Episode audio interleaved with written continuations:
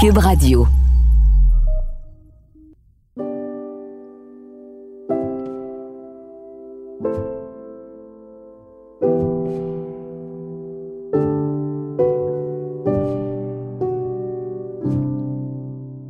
J'ai décidé de faire le balado. J'ai fait un humain, en fait, pour euh, redonner la parole aux femmes. Les récits d'accouchement, ça me fascine. Ça m'impressionne. Je trouve que les femmes sont fortes de faire ça. Je trouve que les femmes sont excessivement courageuses aussi parce que c'est pas facile. Puis je trouve qu'on oublie que c'est pas facile. Je, on dirait que quand je m'arrête à penser à ça, je trouve ça éblouissant. Vraiment. On a fait des humains. C'est incroyable.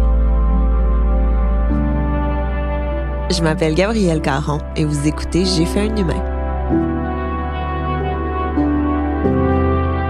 Aujourd'hui, je m'entretiens avec Ingrid Falaise, comédienne, chroniqueuse et auteure du livre Le Monstre.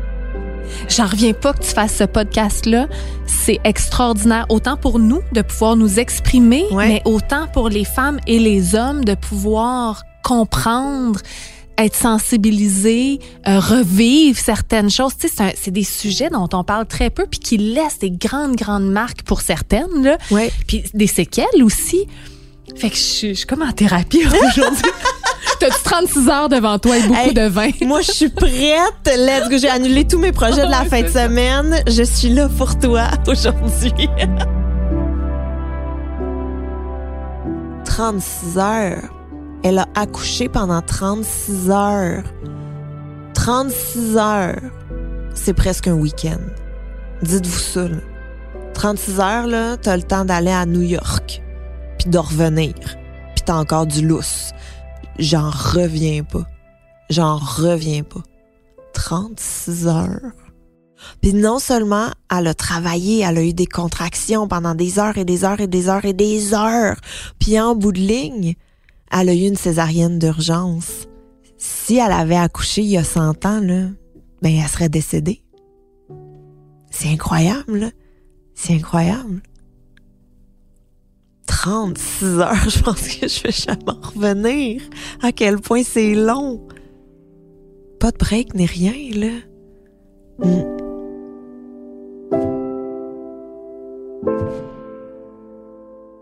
C'était pas ce qu'elle avait imaginé, mais c'est ça qui s'est passé. Puis en bout de ligne, ben, elle est complètement folle amoureuse de son bébé, puis c'est ça l'important. C'est ça que je trouve beau dans son histoire, en fait. C'est que même si on n'a pas un accouchement parfait, l'important, c'est notre bébé puis la relation qu'on développe avec lui.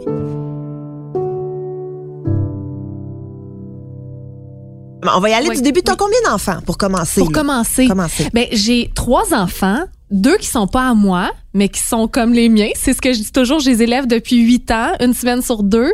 Fait que c'est mes beaux-fils que j'élève depuis qu'ils ont deux et six ans. Et leur frère Émile qui a trois ans et demi. Ton fils est né quand? Il est né le 9 novembre. Hey, moi aussi. Toi aussi? Moi aussi, même jour, même heure. Même pas même heure, mais même jour, même année, même tout. C'est vrai? Ouais, on a peut-être accouché côte à côte. Au je sais pas. Ouais. Moi aussi. Tu me niaises? Non, je te jure. Oh mon Dieu, quoi? Je te crois pas. Je te jure. À quelle heure? Hey, moi, je suis nulle dans les heures. Midi 47. Mon fils est né. À quelle heure qui est né le mien?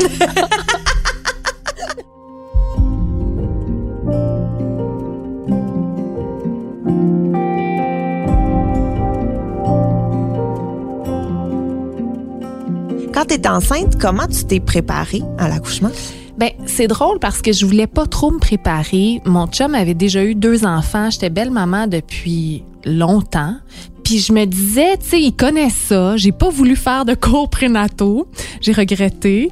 Euh, puis c'est petit à petit que je me suis rendu compte que ah, je commençais à avoir des maux de dos. Puis là, j'ai rencontré une ostéopathe extraordinaire, Anne-Julie Morin, qui est euh, très, très, très experte en périnatalité, qui, est, qui a des grandes, grandes connaissances, qui prépare aussi, qui donne un cours de préparation. Donc, euh, tu sais, des, des cours... Euh, euh, ouais, euh, ce que je trouvais intéressant, c'est le faire un plan, le plan de match. Ouais. Et j'avais extrêmement peur d'accoucher à l'hôpital et de vivre de la violence. Euh, comment on- Obstétrique. obstétrique, je pense que Ouais. c'est comme ça qu'on l'appelle. Fait que ça, c'est dans le fond quand euh, tes souhaits en tant que femme, quand ta couche ne sont pas respectés ou quand oui, on, ou quand il y a 12 personnes, des stagiaires qui rentrent puis qui, qui te demandent d'écarter les jambes ou qu'on te, qu'on te rentre des doigts dans le vagin alors que tu l'as pas demandé. Euh, J'avais vraiment, vraiment peur de ça.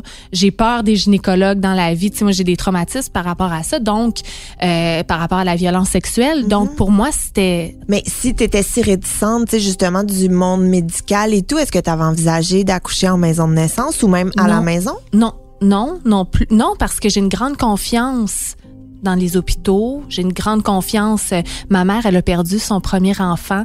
Euh, oui, puis une chance qu'elle était à l'hôpital. Tu sais, donc non, j'ai confiance. Euh, je voulais que ça soit un médecin, des infirmières, mais j'avais peur de cet aspect-là qui peut arriver n'importe où. Est-ce que tu te sentais prête à accoucher quand ça a commencé? Euh, quand ça a commencé, mais ça a jamais commencé Ah! en fait. Non, parce que 42 semaines plus tard, non. j'étais encore enceinte. Non, non, non. Et là, j'ai des rendez-vous et des rendez-vous, puis à chaque fois, ça ça marche pas, tu sais. Est-ce que tu as eu des techniques, genre des stripping, Ah des oui, oui, trucs mais comme attends, ça? là, pas juste ça. Ben, écoute, oh non, mais c'est formidable. Grâce à Anne-Julie Morin, mon, mon ostéopathe extraordinaire, mon bébé se tournait pas. Émile voulait pas se tourner, il était tête en haut super longtemps. Alors, elle m'a dit, garde, mets ta main en haut avec tes doigts pour qu'il sente bien ta main droite, puis avec ta main gauche, aide-le à descendre, parle-lui, va t'écouter. Puis j'ai fait beaucoup de jeux comme ça avec Émile quand il était dans mon ventre. Tu sais, il me donnait des coups de pied à l'endroit où je mettais ma main. J'y parlais énormément. J'ai flatté ma bédaine du début jusqu'à la fin. Écoute, cet enfant-là, il était désiré. Tu sais même pas à quel point je l'ai je l'ai tellement voulu là que je pleurer en disant ça mais c'est je l'ai tellement espéré cet enfant là et Est-ce que ça. Je me, là, j'ouvre peut-être une porte, euh, puis tu me dis si t'es pas à l'aise d'y aller, mais comment ça, il était autant désiré? Euh, ben, tu vois, c'est une, porte euh, que, que tu qui est très difficile, là, mais euh, tu vois, j'en parle très, très peu. Ah, mon Dieu. Prends ton ça Hey, on n'est pas pressé, garde. Mais un an avant, j'ai perdu un bébé. Je, je le nomme comme ça, là. Puis je, je trouve ça difficile, tu sais, de, en tout cas, euh, de, de le nommer comme ça. Mais bref, euh, et c'est c'est là que je me suis rendu compte à quel point que c'est puis je- j'en ai pas parlé et c'est très tabou comme sujet. Tu sais, euh, le justement le deuil périnatal, Mhm. c'est très très tabou.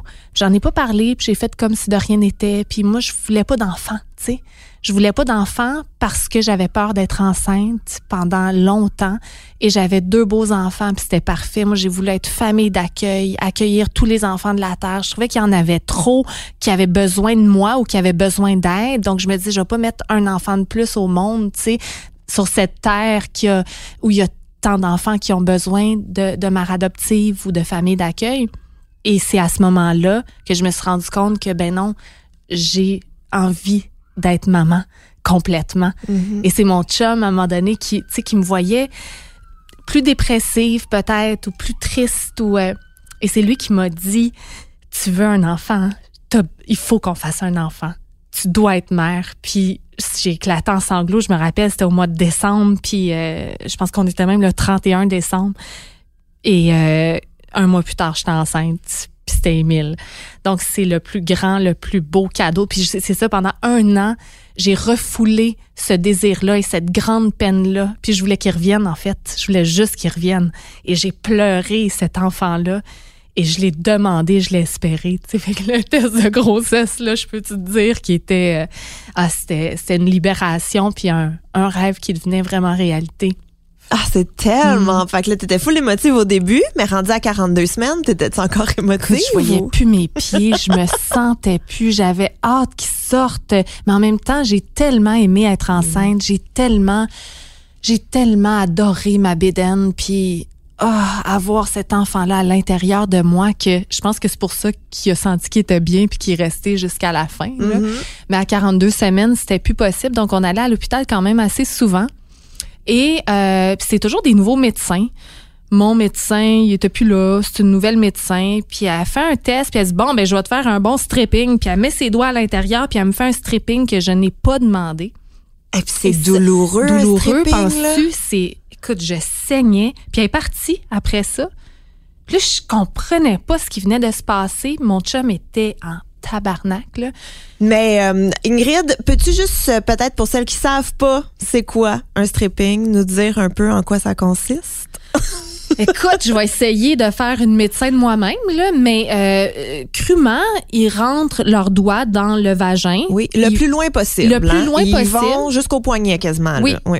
Pour toucher vraiment le col de l'utérus, puis ils essayent de faire décoller, ils font un tour avec leurs doigts pour faire décoller, je me rappelle plus quoi là, euh, les membranes, col, le col, membranes, ouvrir le ouais. col, stimuler, je le sais pas, faites une recherche Google, mais il faut, c'est ça. Donc ils font vraiment un tour euh, et ça saigne, ça fait, Ça fait super mal. Ah oui. en espérant que ça déclenche et que ça ouvre euh, le col de l'utérus Mhm. pour déclencher justement le, le travail. Mais on a vraiment vécu la même chose parce que moi aussi, ça aussi? j'ai eu un stripping. Par contre, moi, mon médecin me l'a demandé parce que j'étais vraiment à bout euh, d'être enceinte. Et euh, mais ça fait tout aussi mal. Que tu le demandes, que tu le demandes pas, c'est excessivement douloureux. Mais j'apprécie la délicatesse qu'il a eu de faire. On peut y aller si tu veux. Et j'ai dit oui, mais c'est c'est loin, c'est loin un col de l'utérus là quand on y va à main nue. On va se le dire. Ben, c'est très, très loin, puis Mhm. ça fait extrêmement mal. J'avais rien demandé. Tu sais, tu, je te parle de violence Ouais. obstétricale. C'est un mot difficile à dire. On va le dire quatre fois à l'envers. Mais, euh, ouais, c'était c'était d'une violence. J'ai pas compris ce manque de délicatesse, de jugement, de respect. Euh, puis elle est revenue, puis elle a dit, bon, ben, euh, on, tu- tu- qu'est-ce que tu veux faire, tu sais?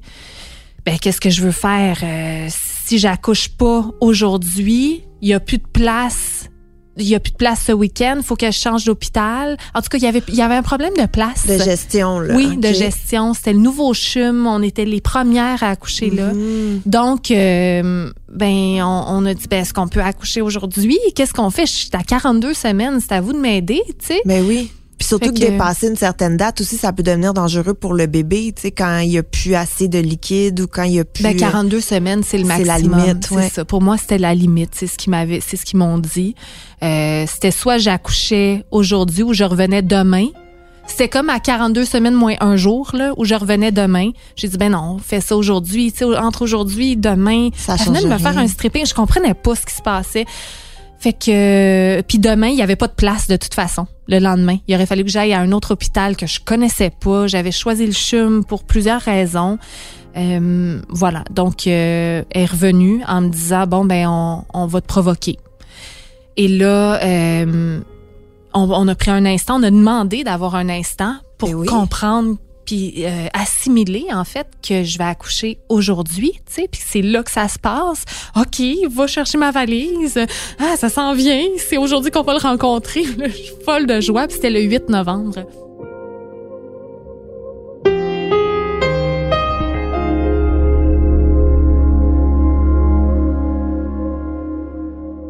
Quand t'as appris que c'était là que ça se passait, ton chum va chercher les valises, reviennent, on te provoque. Comment on provoque? Comment on provoque? Il y a deux façons différentes, je pense. Si je me souviens bien, c'est ou bien on te donne un gel, tu retournes à la maison, ou mais moi on m'a pas offert de choix. Ce qu'on m'a dit, c'est que je vais t'installer un ballonnet. Quoi, un le- ballonnet? Ben un ballonnet, si, si c'est le bon terme que j'utilise. Il y a peut-être des médecins qui nous écoutent, sont comme, c'est pas ça!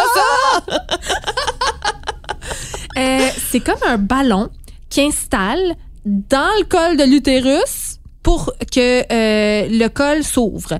Et quand il est à 4 ou quand le ballonnet tombe, c'est qu'on est, à- on est ouverte à 3 ou à 4.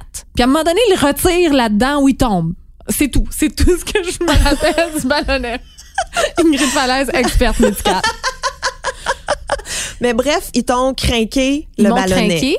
Et ce que je savais pas, puis ça, c'est des, des, des, des choses que j'aurais aimé savoir avant, c'est que j'allais pas pouvoir me lever, que j'étais attachée, ben pas attachée, mais j'étais pluguée à des machines, que j'avais plein de plein de fils sur moi, qu'il fallait que je reste couchée dans le lit, qu'à chaque fois que je voulais aller faire pipi, puis on boit beaucoup d'eau, puis quand on est enceinte, on a envie de pipi souvent. Tu sais, il fallait que je demande à être débranchée, à être. Fait que c'était, euh, je me sentais prise. Je pouvais pas me déplacer, aller marcher dans un couloir. Euh, j'étais, ouais, j'étais prisonnière de la machine. Tu sais, fait que ça, j'ai détesté ce moment-là.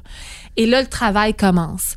Ce qu'on m'a pas expliqué non plus, c'est que le travail commence très, très fort. Fait que t'as pas le temps de t'habituer aux contractions. Il arrive d'un coup. D'un coup, là. À combien je pense que j'ai du pitocin aussi. Ah oui? Oui, je pense qu'on m'injecte ça aussi en même temps. Pour déclencher pour tes déclencher contractions. les contractions. Fait que t'as la totale. La totale. La totale. Mais ça part genre à, je sais pas, là, à quatre suites. Là, Oh euh, mon Dieu, t'as oui, pas oui. de gradation. Il n'y a pas vraiment de gradation. C'est très, très, très intense. Je vis ça intensément jusqu'à. Puis là, il est midi, là. Jusqu'à minuit à peu près. Ouais. Et je À frette. à frette parce que je voulais pas de péridurale. Je, hein? Oui. Là, Ben là, oui, non, non, moi, j'accepte ça. Je t'écoute, je t'accueille. non, mais parce que je la voulais peut-être, mais je voulais, je voulais que ça soit moi qui décide et euh, pas qu'on me la propose. Hmm. Mais j'aurais jamais dû mettre ça dans mon plan. Attends, mais je t'ai pas raconté quand j'ai perdu mes os. Ben non, vas-y, vas-y. J'ai perdu mes os, j'ai pleuré ma vie. Comment C'est comme si il avait plus sa maison. Oh. Ah non, je dis, il avait plus son nid.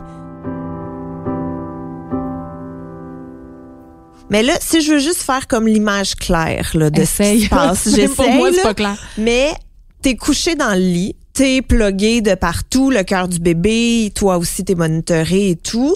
T'as le ballonnet qui, à un certain moment, tombe Où se fait enlever, je m'en rappelle plus. ou se fait enlever, mais bon, disparaît, là. On va juste prendre pour acquis qu'il Il est pas rentré, là. se Il est, juste- il est sorti. t'as tes contractions et t'as le euh, diclox- pécloxin. J'ai oublié comment ça s'appelle. Moi aussi, j'oublie. Mais euh, le truc pour déclencher euh, tes contractions. Oui. Alors, tu reçois des médicaments, Oui. tu as quelque chose dans le vagin Oui. et il crève tes os. Oui. Et tu pleures. Et Mais là, je pas pleure. parce que t'as mal, parce que ton fils a plus de maison. Est-ce que j'ai bien résumé? Oui, c'est exactement ça. C'est exactement ça. Puis ça fait déjà plusieurs, plusieurs heures que j'accouche, tu sais. Mhm. Et mon col arrête de s'ouvrir à trois. Oh non. Il arrête. Et trois heures plus tard, il change de médecin. Puis là, c'est médecin grande main qui arrive. Est-ce que c'est son vrai nom Non. ou c'est toi qui l'as baptisé? Je pense que c'est mon chum qui l'a baptisé comme ça. Il y a un médecin long doigt et grande main qui arrive. Fait que là, c'est un nouveau. Puis moi, j'ai de la misère avec ça, tu sais. Puis là, il se rend compte que, oh, on m'a pas crevé les os totalement. Fait qu'il manque une couche. Fait que là, il me recrève les os une deuxième fois. Puis là, ça recoule encore. Ils ont double crevé mes os. Ça fait combien d'heures que t'es là? Ah, je je m'en rappelle plus. Je m'en On perd rappelle la notion du ça- temps un moment donné. ah, hein. on perd la notion du temps. Donc, je sais pas combien d'heures, mais je me rappelle qu'à un moment donné, ils m'ont proposé d'aller prendre un bain, puis ça faisait 12 heures que j'accouchais et je n'étais qu'à trois et demi. Donc, on va prendre un bain. J'ai mal et là, je, suis devenue un animal à ce moment-là. Tout juste avant le bain, là, j'avais des contractions aux minutes et demie depuis 12 heures. Euh, C'était d'une intensité puis je me suis connectée au sol et j'étais debout comme un animal puis il y a des sons très très rauques qui sortaient de ma gorge puis je respirais à chacune des contractions puis je me rappelle qu'il fallait que j'y prenne une minute à la fois chaque contraction comme si c'était une nouvelle mais à un moment donné j'ai commencé à me poser la question comment est-ce que je vais survivre à ça? Ça se passe juste pas à chaque fois qu'un médecin arrivait qui me faisait le test j'ouvrais pas tout simplement pas on va prendre le bain. Mon chum essaye de m'aider. Ça fonctionne pas plus le bain. Ça m'a fait du bien quand même, mais c'est difficile. Est-ce que ça fait moins mal, les Non. contractions dans le bain? Non, pas pour moi. Non, Non. moi non plus. Moi non plus. Moi, je pensais que ça atténuait, mais non, ça a l'air que ça accélère Ah, bon. le travail. J'ai tout haï. J'ai tout haï J'ai de prendre un bain en contraction. Là. Ah, puis Mm. c'est inconfortable. Puis t'es, t'es pas chez vous, t'es tout nu. Puis là, écoute, mon corps est rendu le corps de tout le monde, dans le sens que j'ai les jambes ouvertes, je me promène nue, j'ai plus aucune censure, euh, ni aucune, euh, c'est quoi le mot que je cherche? J'ai plus de pudeur. Ben non, c'est plus important. Puis ça, je trouve ça extraordinaire parce que ça teinte par la suite le reste de tes jours. Ben, en tout cas, dans mon cas, j'ai plus jamais regardé mon corps de la même façon. Donc, je l'accueille, je le respecte d'une autre façon. Il a donné la vie. Je veux dire, je suis douce avec mon corps. Ben oui, puis tout ce qui est capable d'endurer aussi, c'est incroyable. Es-tu capable de nous décrire la douleur d'une contraction? C'est comme si ton corps se fracassait par l'intérieur, que tes hanches s'ouvraient tranquillement puis tes sangs s'ouvrir, que ton utérus est pris dans, dans un étau puis qui se tord. Et euh, ça pince et ça brûle et tes jambes veulent te lâcher. Puis tout ça, ça se passe autant au niveau du dos qu'au niveau de l'utérus, qu'au niveau du, du vagin lui-même. Ça se passe tout là en même temps. C'est comme de l'immense brûlure. Mais alors que ton corps s'ouvre, mais c'est vraiment ça, ton corps s'ouvre. Donc ton corps, il, il change. C'est quand même incroyable. Mais oui, il fait son chemin, là. Ton corps fait son chemin. Dans mon cas, il le faisait pas. il était mollo, il était pas pressé. Pas.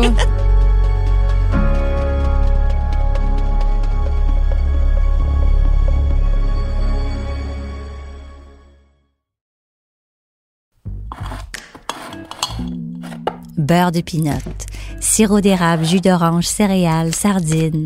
Comment ça se fait que ces produits-là sont devenus des incontournables du garde-manger? Je m'appelle Anne-Sophie Carpentier et j'ai décidé d'enquêter sur ce qui se cache dans nos armoires de cuisine. Je vous invite à écouter le balado Garde-manger, une production Cube Radio disponible sur cube.ca et l'application Cube.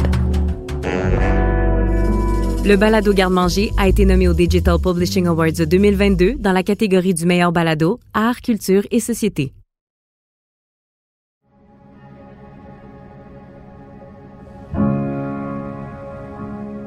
Mais après le bain. Donc, après le bain, fait que là, à un moment donné, euh, je disais à mon chum, je suis plus capable, aidez-moi quelqu'un, je vais mourir, je suis plus capable, j'en peux plus. Pour moi, ça, ça voulait dire donnez-moi quelque chose. Ouais. Mais mon chum, il respecte mon plan. Fait que de ne pas m'offrir puis moi, je pense que je suis pas assez ouverte pour le recevoir. Fait que je sais pas, je suis complètement perdue. J'accouche. Fait que finalement, je pleure, puis je redemande, aidez-moi, faites quelque chose, j'en peux plus, je survivrai pas, j'en peux plus, ça doit faire 14 heures, tu sais. Oh. Puis je suis encore, genre, là, je suis rendue peut-être à 4, là, tu sais. Puis à chaque fois que le médecin au long doigt arrive, puis qu'il check, je suis ouverte tu sais, j'ai, ah, il y a peut-être un demi-centimètre, puis il est super gêné de me le dire. Hey, c'est long, là. Vous allez voir. Non, non, mais c'est long, mon histoire. Mon Dieu. Non, mais à quel point, là, à chaque fois qu'il te disait, mettons, t'es rendu à quatre et demi, tu devais avoir un sentiment de, oh mon Dieu, ben non, ben non, ben non, ben non, j'abandonne. On annule le projet, je remets mon manteau, je retourne à la maison. Là. Exactement. Et euh, c'est à ce moment-là, je crois, qu'une infirmière, une ange sur deux pattes, une femme que j'oublierai jamais, fait son entrée. Ce nouveau shift-là qui change mon existence et elle prend en charge. Elle change les draps. Écoute, je vais pleurer. Elle change les draps. Elle, s'occupe de moi. Elle, elle met tout en place. Et là, on m'offre à ce moment-là la péridurale je sais pas ce qui s'est passé, mais elle est arrivée avec une espèce de vibe là, qu'est un ange. Hmm. Elle prend en charge. Et elle me dit, c'est la meilleure qui va venir te voir. Elle est extraordinaire. Ne t'en fais pas, tu sais. Fait que je suis assise, il faut qu'on soit assis, là. Je suis assise, elle finit par arriver. Euh, la dame qui va, la, la médecin qui va me faire la péridurale. Et là, ça, c'est une autre question que je n'ai jamais posée parce que je me suis pas informée sur c'est quoi accoucher. Hmm. Est-ce que ça fait mal? Qu'est-ce qu'ils font avec une aiguille? De quelle grosseur? Comment ça se fait? T'es assise? À quel moment? Pour, est-ce que tu as des contractions pendant que ça se passe? C'est quoi avoir une contraction? Ça, des questions que je me suis jamais posées. Ah. Et là, elle une première fois de me piquer avec cette immense aiguille entre deux vertèbres pour aller toucher l'endroit où il faut qu'elle me gèle. entre deux contractions hyper douloureuses, puis ça fait, là, on est rendu à 14 heures d'accouchement, et j'hurle ma vie, je hurle ma vie, et là, elle cherche, puis elle cherche, puis elle cherche. Elle a repiqué comme ça trois fois. Je pouvais pas bouger. Écoute, je t'en parle et je sens encore la douleur. J'étais en choc post-traumatique de ce moment-là. J'étais allée en thérapie par la suite là, pour, pour euh, extirper ce moment-là euh, d'intense douleur. Puis au bout de trois fois qu'elle plante, ça fonctionne finalement, on l'a. Ce moment-là, je l'oublierai jamais de ma vie. Et là, la douleur s'apaise. Je comprends pas pourquoi je ne l'ai pas demandé avant. Et cette infirmière extraordinaire me dit, là, tu peux te reposer. Voudrais-tu, puis moi, je dors juste collée avec mon chum. Je sais pas comment qu'elle l'a su. Elle dit, voudrais-tu que je vous emmaillote les deux ensemble? Alors, elle nous couche. Mon chum vient se coucher à côté de moi. Là, le petit matin se lève, tu sais. Et elle nous emmaillote avec plein de draps du lit qu'elle a changé.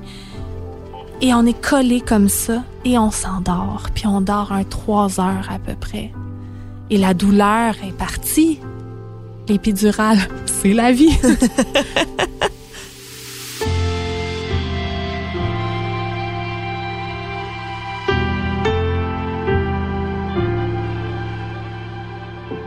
Alors on se réveille, les contractions reprennent de plus belle. Euh, et je sens que ça pousse dans mes fesses. J'ai plein d'espoir. Le médecin arrive, je suis genre ouverte à 5. Ben voyons. Je te dis, je, mon col ne s'ouvrait pas. Suite à ça, ils m'ont fait une péridurale pour essayer de réduire cette douleur-là. Euh, et il n'y a plus rien qui fonctionnait. Euh, j'ai réussi à ouvrir jusqu'à 7, mais rendu là, j'étais au bout de mes ressources. Genre, je te dis, là, je, ça faisait au moins 34 heures que j'accouchais. Oh, mon Dieu. Et c'est là que les médecins sont rentrés. Puis là, j'ai la péridurale. Il faut qu'il en fasse plusieurs, je pense, si je me souviens bien. Et là, les médecins me proposent la césarienne d'urgence. Ils vont se consulter. Ils reviennent. Et je leur dis non, je suis pas prête tout de suite. Je voulais tellement accoucher naturellement. Donc, c'est ça. Donc, finalement, euh, ils m'ont promis qu'on essayait encore une dernière fois. J'étais quand même, je pense que j'étais rendue à 8, tu sais. OK. Ouais. Et ils sont revenus au bout de 45 minutes, j'ai comme fait non non, là ça repart, je pourrais pas supporter, ça recommence, je sens la douleur, euh, aidez-moi. Et là sont rentrés. Écoute, changement l'atmosphère était douce, calme avec les lumières tamisées, euh, tu sais, il y avait pas de gros néons, je voyais pas l'horloge, je voyais pas grand-chose, tu sais, j'étais juste dans la noirceur ou dans la petite lumière du jour. Mm-hmm. Euh, euh, c'était doux, tu sais comme ambiance, c'est ce que je voulais. Et là, ça a complètement changé. Je voulais, je me rappelle, je voulais boire de l'eau. J'avais immensément soif. ils sont arrivés pour me donner de l'eau. Et là, la lumière qui s'allume, les infirmières qui rentrent, ils me changent de lit, la civière, bam, ils m'amènent. Écoute, césarienne d'urgence. ben voyons, tout était si doux. Tout était deux secondes. Et mon chum aussi, il y a cette image qui reste marquée de de la chambre d'hôpital qui devient là, tu sais, euh, une, une, salle chirurgicale puis une, fourmilière, une fourmilière, oui, c'est ça, avec tous les intervenants, tout le monde qui rentre, puis tout de suite euh, on l'amène au bloc opératoire est-ce qu'il t'explique un peu qu'est-ce ben, C'est césarienne d'urgence. Oui, mais est-ce qu'il t'explique un peu là, on va t'ouvrir, on va te mettre ça, tu vas sentir ton bébé là, ce que je fais, je bouche mes oreilles, je ferme mes yeux avec mes mains et je chante et je chante et je fais des hum pour rester dans ma zone. Oh. Tellement que qu'il fallait que je reste concentrée, la douleur était était euh, et, euh, et là je voyais plus mon chum et il était plus là. Et je, là je sentais plus ma bouche il y a du monde, il y a du monde, c'est éclairé. Ils mettent un drap tellement proche de mon visage. Je comprends pas pourquoi il est si proche de mon nez que ça, ce drap vert, là. Et là, on me pique, on me parle, on m'explique, mais moi, je sais, je comprends plus rien. Et là, je vois mon chum qui arrive, qui est transformé. Délivrance, il est là. Et ce moment-là, je vois juste, puis on est couché, hein, fait que je le mhm. vois à l'envers. Est-ce que tu étais libre de tes bras ou tu avais les bras attachés? Non, je suis libre de mes bras, mais je ne sens plus mes bras. Je sens plus rien. Je suis complètement gelée. J'arrive plus à parler. J'ai la bouche gelée, mes bras gelés. Je sens plus rien. Je suis nomme. Même ma, ma peau pétille tellement que je, je suis gelée. Et à bout de souffle, après 36 heures, là, ça faisait 36 heures que j'accouchais, là. Et euh, mon chum sort son téléphone et commence à filmer. Non, mais c'est grandiose. Il sort son téléphone, puis j'ai revisité ce moment-là après. Et là, on sort mon bébé, puis je l'entends. Et dans la vidéo, là, tout ce qu'on entend, c'est Maman est là, maman est là. Puis là, maman est là, maman est là, Parce que j'ai la bouche et là, je crie puis je pleure. Émile, écoute la voix de maman. Maman est là. J'avais tellement peur qu'il, qu'il vive un traumatisme lorsque il a vécu neuf mois dans mon ventre, qui sort de mon ventre et qui est dans des bras étrangers avec des voix qu'il a jamais entendues, aux frettes, sans le corps, l'odeur de maman. Je voulais pas qu'il reste avec cette séquelle-là. Donc, j'ai parlé. Écoute ma voix. Écoute, maman est là. Maman t'attend. Là, j'engueule les infirmières. Mais ben non, là, ben, je suis toujours fine. mais amenez-moi mon bébé. Puis là, je commence à dire des s'il vous plaît, amenez-moi mon bébé, s'il vous plaît. Je veux le voir. Maman est là. Maman est là.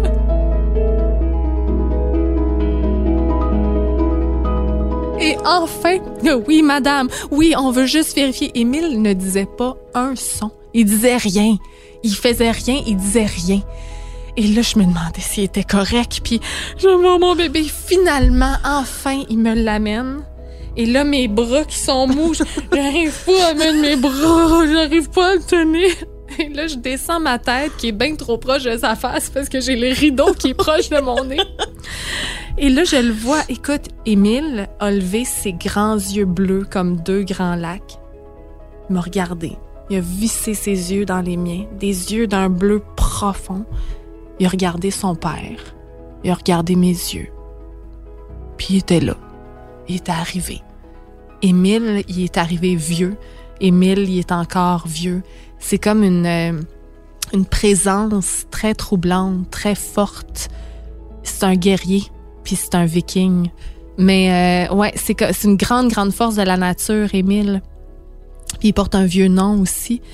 Et je l'ai gardé sur moi le plus longtemps possible. Puis ils m'ont changé après ça de, de chambre. Puis je voulais juste qu'il reste avec moi. Et c'est ça. Il était né. Puis je venais de rencontrer l'amour de ma vie.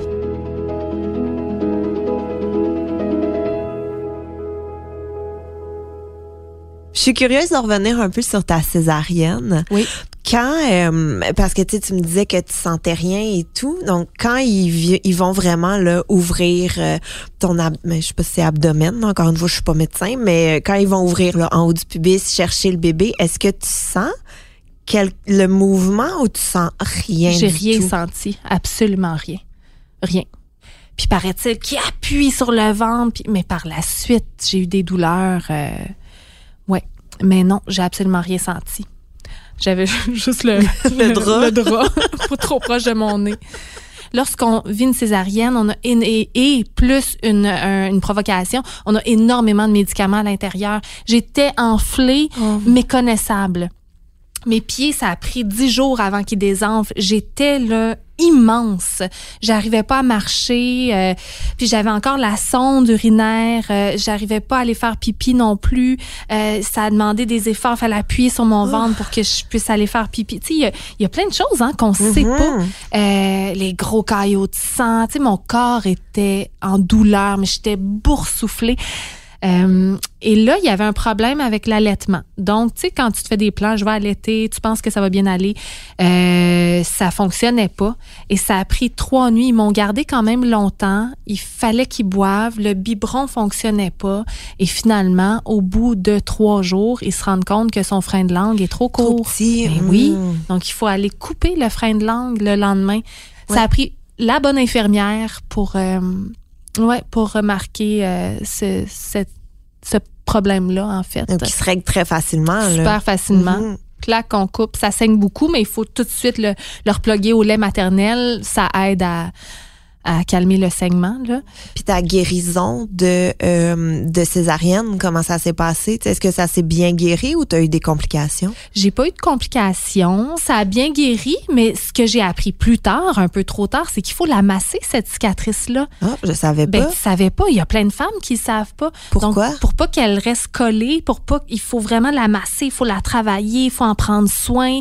C'est pour ça qu'il y a de euh, l'endermothérapie aussi qui peut aider. Donc, j'ai fait tout ça par la suite pour euh, aider la cicatrisation et qu'il reste pas de de tissu adipeux ou de de, bour- euh, de, de boursouflure.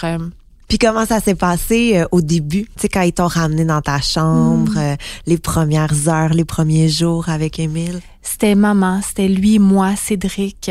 Euh, Cédric l'a pris en peau à peau. Il s'est endormi avec lui. Euh, on a dormi collés. Euh, je, je regardais sans cesse. J'observais chacun de ses traits. Mais moi, je suis curieuse de savoir, tu sais, tu me disais que tu n'avais pas beaucoup raconté ton accouchement, ou du moins que ça faisait longtemps que tu n'en avais pas parlé. Qu'est-ce que ça te fait là, de me le raconter aujourd'hui? Je pense que je vais devoir en reparler avec mon chum ce soir. Euh, je, ben, je trouve ça grand. Je me, ra- je, je me rends compte de l'ampleur de la difficulté. Euh, puis en même temps, c'est comme si c'était un rêve parce que au moment où on a cet enfant-là dans nos bras, tout disparaît. Il n'y a plus rien qui compte. Il y a juste lui. Il y en a plus de douleur. Il y a plus de c'est lui, nous, c'est fini. Merci, bonsoir. Tu sais, même si j'ai eu des contractions par la suite, hein, ça les femmes le savent pas là. Ah mais oui. l'utérus se referme, replace, se replace. On continue à avoir des contractions. C'est pas fini. euh, merci, bonsoir là. Mais bon, tu ton corps reprend forme, puis euh, on recommencerait demain matin. Tu sais. Merci beaucoup, Ingrid, de ta générosité et de ta franchise aussi. C'était euh, une merveilleuse histoire et euh, j'ai pleuré à quelques reprises. Ah, ben merci pour l'accueil. Mon Dieu, c'est quelque chose, hein, ton podcast. J'ai fait un humain. Ouais, mm, on a fait ça. On a fait ça. C'est fou, hein? Ouais.